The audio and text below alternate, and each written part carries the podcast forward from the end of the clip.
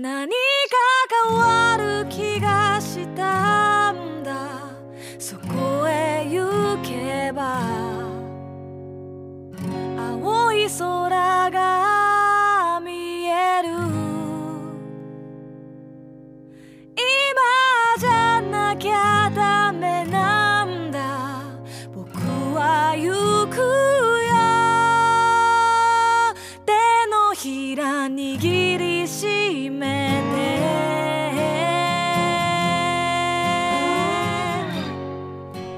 こんばんは。実体験のみで構成される旅番組旅のなる木の時間がやってまいりました。今夜皆さんと一緒に旅をさせていただくのはナビゲーターの菅井清人です。どうぞよろしくお願いします。この番組では旅という非日常が日常に及ぼす影響について考え人生という旅を楽しむヒントを模索していきたいと思っています。アシスタントにはこの方にお越しいただいています。シンガーソングライターの波平由子です。今日もこの2人で楽しくお届けしていきたいと思ってます。よろしくお願いします。よろしくお願いします。明日を思う。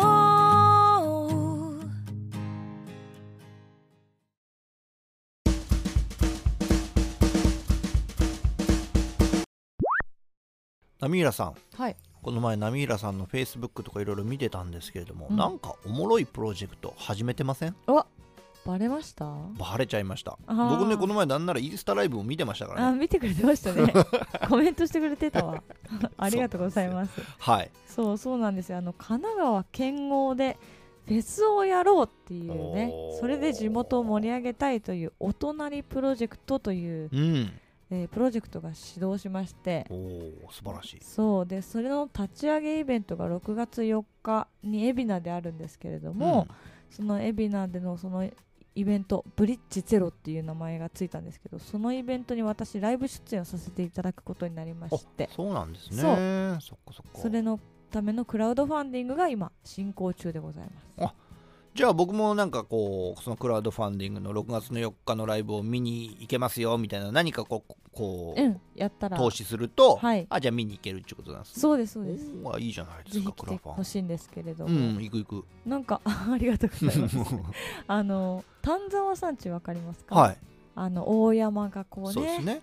綺麗にあるんですけどその前にね相模川っていうでっけえ川があって。うん。で、えーその河原でフェスをやったら楽しそうじゃないいやそれ楽しいですよね。絶対に、で私たちはその風景普通なんだけど外から来た人とかあの空が広いねとかああなるほど。ちょっとあゆこんちの地元って2度くらい気温下がったとか言われる。でもその2度下がっったとかいうのもあながち間違いじゃなくて大山からのおろしってわかります？わかんないです。なんですかそれ。冷たい風がブワーって降りてくるのあそうなんだ。をおろしって言うんですけどその風がこっちに吹いてるからちょっとひんやりしたような空気になるんですよね。うん。澄んだ空気というかね。そう。でそこで生の音楽があったら気持ちいいじゃないのっていう計画でございます。なるほどね。それのまあ第一歩というかうん。そのスタートを応援してくださいというクラファンなんですけれども。そうっすか。主催の方がねてるさんという方でね、僕もお会いしたことあるんですけどこの方がまた熱いんですよね。そうめっちゃくちゃ暑くて街のためにどうやどうしてくれよみたいな。なんかもう どうしてくれいよ、つもいつも何かあの考えていらっしゃる方で、うん、で今までもそういう地元を盛り上げるイボンイベントっていうのはずっと開催してこられてる方なんですけれども、うん。今回のこのフェスっていうことに関しては長年の夢だったと。あそうなんだ。ずっと仲間たちと掲げていた夢。うん。これをちょっとまあ来るべき時が来たんじゃないかというのでスタートしたんですね。うん。まあ神奈川県もねフェスものはありますもんね。ありますあります。ルームとかもそうですしジャズプロムナードとかもそそううそうですしそうそう。だけど県央でねまた新たなイベントを立ち上げようと。そああいいことですよね。うやっぱ意外とないんですよねあの空の広さって。うーん結そっか。この神奈川県央の特徴なんじゃないかなというふうに思ってるのでその中でやれたら気持ちいいよねっていうのでみんなで作りたいですね。作っていきたいなと思ってます。もともとてるさんとのきっかけっていうのは何でしたっけ？あえーとですね。まあもともと海老名とか、えー地元で主催されているイベントに波平愛子を呼んでいただいてたっていうこともあるんですけれども、えー一番のこのプロジェクトにつながったきっかけというのが去年の3月に、うん。えー馴染みのカフェがねなくなってしまうというああなるほど、ありましてで地元の、まあ、ミュージシャンであったりいろんな業種の業種の方が集まってうん。イベントをしたんですよ。でそこに私も呼んでいただいてライブをしたんですけれどもなんかね一つのカフェが終わってしまうっていうので集まったはずなのに、うん。じゃあこれから何するみたいなああいいですエねネルギーがすごかったんですよ。うん。でそれを受けてそれが私忘れられなくてなんかここんなに熱い人たちが集まってんだったら何かできるよねっていうのがあってうん。てるさんちょっとなんかできませんかねみたいな話をしたらてるさんもいや実はずーっとフェスをやるっていうのが夢であってみたいな。あじゃあ今じゃないの？っていうので立ち上がったプロジェクトでございます。ね、うん。そっかこのお隣プロジェクトってねあの要はフェスをドーンとやるんだっていうことに向けて、うん。まあ着々と準備を進めていくっていうと段階にあるんですけれども、はい。詳しいことはね、はい。あのお隣プロジェクトの方のこうサイトというかね、うんあのクラファンのサイトの方に載ってますのでねこれなんかはいリンクかなんかね、はい貼っときましょうかね。あーありがとうございます。うんそれでね詳しくなんか見てもらってね、うんあどういう内容なのかっていうのも知ってもらうだけでもねやっぱこう、やっぱ嬉しいですもんね。嬉しいですね。あとうちもね、うんこのラジオでご当地シリーズってやってるじゃないですかはい。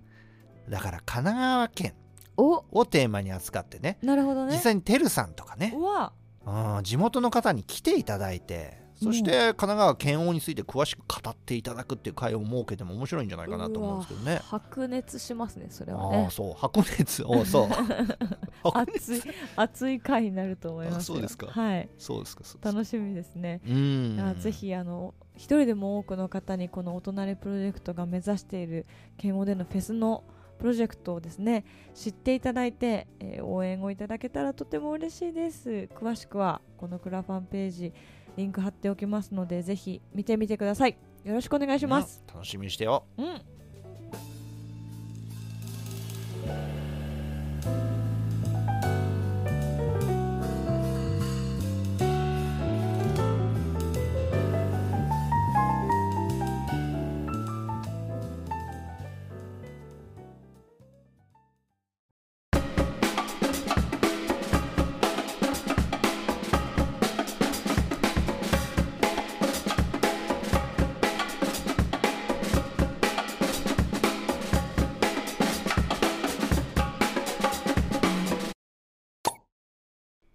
本日のテーマは旅と酒の失敗ということですけれども、はい。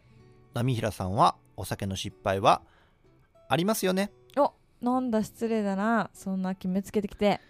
じゃないの？ないと言ったら嘘になります。あるだろ？うんあるだろ？そう。そう。ねあるんですよまあいやでもね傾向としてハッピーな時にお酒飲むとやらかしがちですね。あーわかるうわん。意外と悲しい時とか怒ってる時とかは飲まないんですよお酒。ダウナーな時ってあんまお酒に頼らないですよね。余計悪くなるような気もするし。あのふて寝します。あ寝る。ね。わかるわかる。そうそう。ハッピーな時に飲んじゃうとどこまでも行ったれみたいな気持ちになって次の日気持ち悪いとあかー。頭痛いとか終電逃すとか、まあ、そういうまあ、ありがちな、うんまあ、失敗ナミヤさんどうなるパターンですか？こうハッピーで、うん。イエーって飲んで、うんうんうん。どうどう迷惑をかけてるんですか？あのね行くところまで行くとあ基本的にはハッピーになるんですよ、うん。ただただテンション高くなって、うん。最高だねってなって、えーだんだん語り始めてで最後には泣くっていうね。泣く？泣くはどういうこと？泣くは何なんでしょうねあの。みんなありがとう。そうそうありがとう。もいつも本当にありがとうみたいなあれ。ありがとうとごめんねであーうぜうざいですよね。だからそこまでいかないようには最近はできてるんですけえど。う、ん。うん、まあなかなか最近ないな。最近そのありがとうごめんね泣きはないな。あ うんでもまあ最終形態はそこなんだろうなと思ってますね。ーそっかそっか。うん。うん。菅井さんはなんかまあありますよね。ん？なんでそう決めつけるんですか？いやじゃないんですか？あります。ですよね。うんそうですよね。びっくりした。僕一番やっぱパッと思い出すのはやっぱりホームレスのおっちゃんにお金あげちゃったパターンですよね。言ってましたね。これラジオでも話しましたよね前にね。話しました。うんでもねそれもねやっぱハッピーな時に起こってるんですよ。あーやっぱそうなんだ。そうお友達のバースデーライブに行ってうん。で渋谷でしこたま飲んで、はいはい。それ金曜日だったんですよ。あで土曜日ふ一日中もうダメで二日酔いで死んでて、うん。で日曜日の朝にコンビニにちょっと買い物に行こうと思って行ったら、うん。近所のホームレスの方がうん。僕を見るや否や、うん。むくっと起き上がってうん。深々とお辞儀するんですよ。おいやいやいやいやいやあんまり身に覚えがないんだけど何何って聞いたら、ーうん。いやお金くれたじゃないですか。あええ？ってなってちなみに絶対返せって言わないからいくらあげたのか教えてくれと。さ確かにあの財布の中がすごく頼りない感じだったから、あうんうん。なんでだろうとは思ってたんだけど。そしたら結構な金額あげてるんですよ。おその前の日の仕事のまあギャラがちょっと入ってたんですけどそれまんまじゃんみたいな。そう。いやだったら深々お礼をした時にいやいやいや身に覚えないんだけどという反応に対してめちゃくちゃビビったと思いますよ。ああまあね。なんで覚えてない？え？記憶喪失。双子？双子。違う人？わかんない。なったと思いますよ、ね。すごいですね。そうなんですよ。でもねそのホームレスのおじさん？それ以降ねよーくコンビニとかスーパーで見かけるようになりましたよ。まあ持ってますからね。あ俺の金だと思いながら見てましたけど。そうでもね僕それ全然実を言うと失敗だとは思ってないです。ああそうなんですか。なぜかというとそのホームレスのおじさんも本当に結構いいお年だったんですけれどもその半年後に亡くなってるんです。あうーん。だから最後の半年になんかたまたまそういうお金をあげちゃったっていうことなんですけれどもそうやって自由に使えるお金があったっていうのは僕全然いいことだと思ってるので、ね。決して失敗ではございません、まあそうかもしれない。失敗じゃないなそれは。どうでしょ？う失敗じゃないよ完全にこれもうただの失敗っていうのは1個ありますよ。何ですか？1個まあ1個じゃないんですけど思い出すのは1個今あって、今僕が住んでるマンションにす引っ越してきたの16年ぐらい前かな。うんでその時にものすごく飲んで酔っ払って朝方帰ってきたんです。うん。そしたらエントランスのソファーで寝てしまって。あら恥ずかしい。でちょっと寝ちゃったとかならわかるんですけど夕方まで寝てたんですうわ恥ずかしい。うーん。でも2日後ぐらいにマンションの掲示板にもうちょっと猛省を促しますみたいなのが書いてました 大人なのに 大人なのに。今でもね昔からいるあの住人とかには当時のこと言われます言われますよ。そうでしょうね。来た時ひどかったねみたいな、うんそれはすごい印象に残ってしまいますね。でももうお酒もねあんま飲まなくなりましたからね。あそうですか。ナミヤさん実を言うとこれもこれもラジオで話したかもしれないですけれども僕今年に入ってから一度もお酒買ってないんですうーんもらい物だけで生きる。うーん大丈夫ですか？それ公言しちゃって。意外となんかもうもらい物ってあるじゃないですか。ああこれうちもらったんだけど焼酎とか飲まないからあげるよとか。はい。それで生きていけます？意外と。あそうですか。うんなんでものすごくお酒の量減ってますから僕。あまあまあ減ってるならそれで減ってるなら全然いいそのかな。れとともにもうトラブルも減って。ああそれは素晴らしい今やもう本当に上品に飲む男になってますね。ああそうですかそうですか。うん。まあきっとお酒の失敗談ってみんなあるだろうあなる。絶対にある。ううん。んだから教えてほしいですよね。そうですね。なんかコメントでもメッセージでもうん。いただけたら、こんなひどい失敗をしましたよっていうこうお便りいただけるとなんか我々も自信がつくというか。うん。多分だけどあの笑えないやつもあると思うんだけど。あーね笑えるやつ限定でね。そうですそうそうそう笑えて解決してるやつ限定でそうそうそうそうそこんな失敗したよ。うわーすごい失敗。もう俺はまだいける。みたいな気持ちになりたい。う なりたい。いやいやどうなのそれ。それでくれるかな？わからないけどね。ねもしあれば教えていただければと思います、はい。本日のテーマは旅と酒の失敗。ないでしょう。この感じが好きているの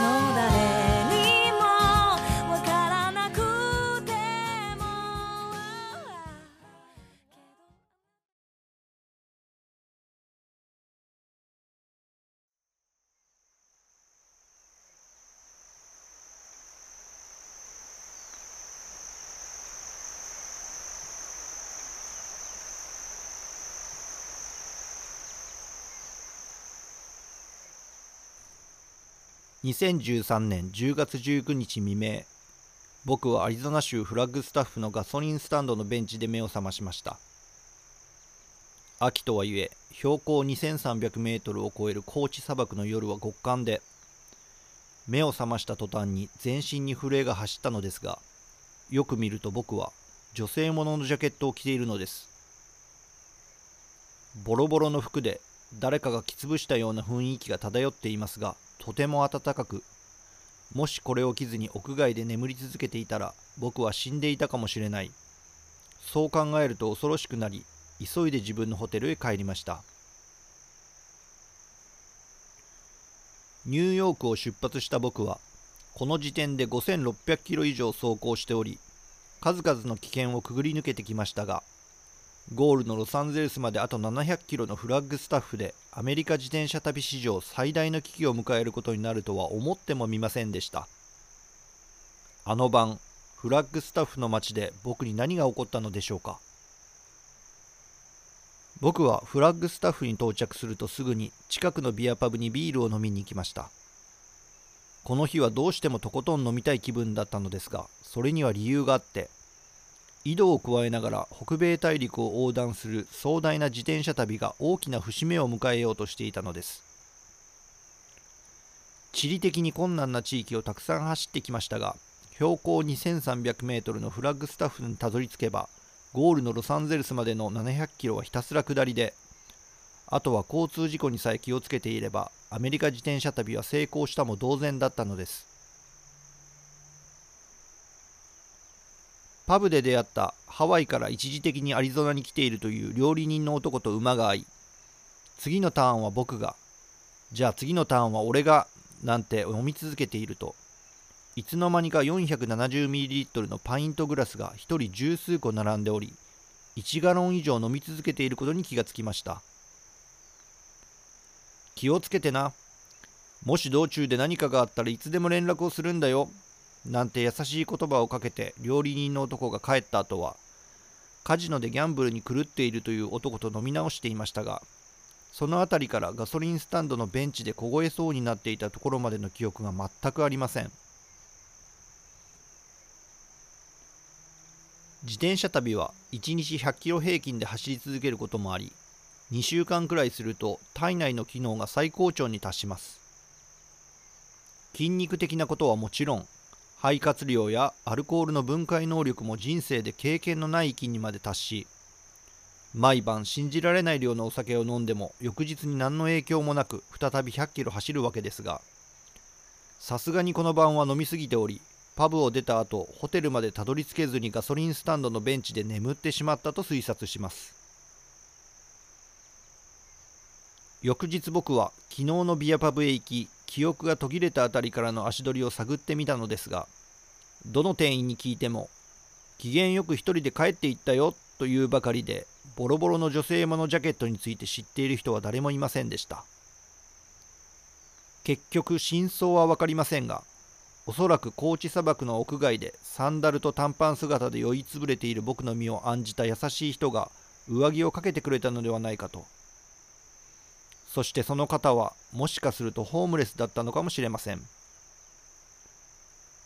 翌日の早朝極寒のフラッグスタッフを出発する際はそのジャケットを着ていこうかと悩みましたがあの酔いつぶれていたベンチに立ち寄りジャケットを畳んでそっと返しておきました。内ポケットに一枚感謝の気持ちを入れて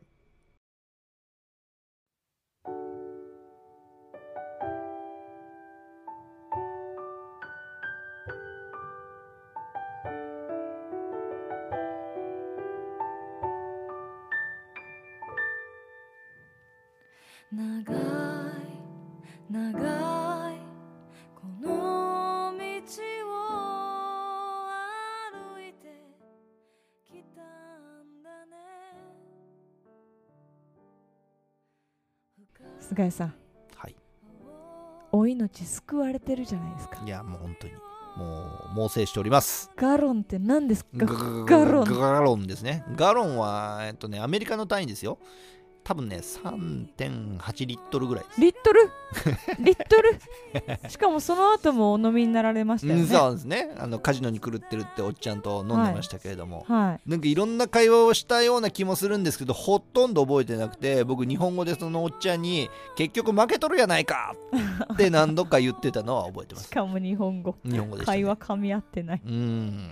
いやージャケットをかぶせてくれた方には本当感謝ですね。そうですね。本当にその方の優しさがなかったら今の僕があるかどうか分かんないですよ。いや本当にそうですよ。うん。本当に反省しないとダメですよね。そうですね、まあ、皆さんも本当にお酒気をつけましょ そうです説得力。う 別に気をつけとるわいって 帰ってくるかもしれないですね。帰はい、さて菅井さん次回のテーマは何でしょうか？はい、次回のテーマは世界遺産。こちらでお届けしていきたいと思います。あら意外と。普通でしょ？あの今まで扱ってこなかったそうなんですよ。なぜ世界遺産という言葉を今まで一切扱ってこなかった？のうん。釣りとかうなぎとか。ねそんなのが多かったですけれども、そうですね。はい、次回は世界遺産ではいお届けしていきたいと思います、はい。そして本日は5月の18日なんですけれども、うん。実を言うとこの旅のなる木の第1回目の放送が5月の16日だったんです。あちょうど1年。そうなんですね、うん。いや第1回目の放送とか今聞いたらどんな感じなんだろう。お結構違いますよーね。全然違います。ね。うーん。いやーぜひあのその時はまだノートだけだったのかな。そうですね。なので、えーぜひもしかしもしかしたら面白いかもしれないので、うん。第1回2回3回という初期のね作品もぜひお聞きいただけたらなとすすめですよ。はい、思います、えーここまでお聞きくださりありがとうございました。旅のなる木はノート、Spotify、ポッドキャストでお聞きいただけます。おなじみのプラットフォームからお聞きくださいそれではまた来週お会いしましょう。さよなら。さようなら。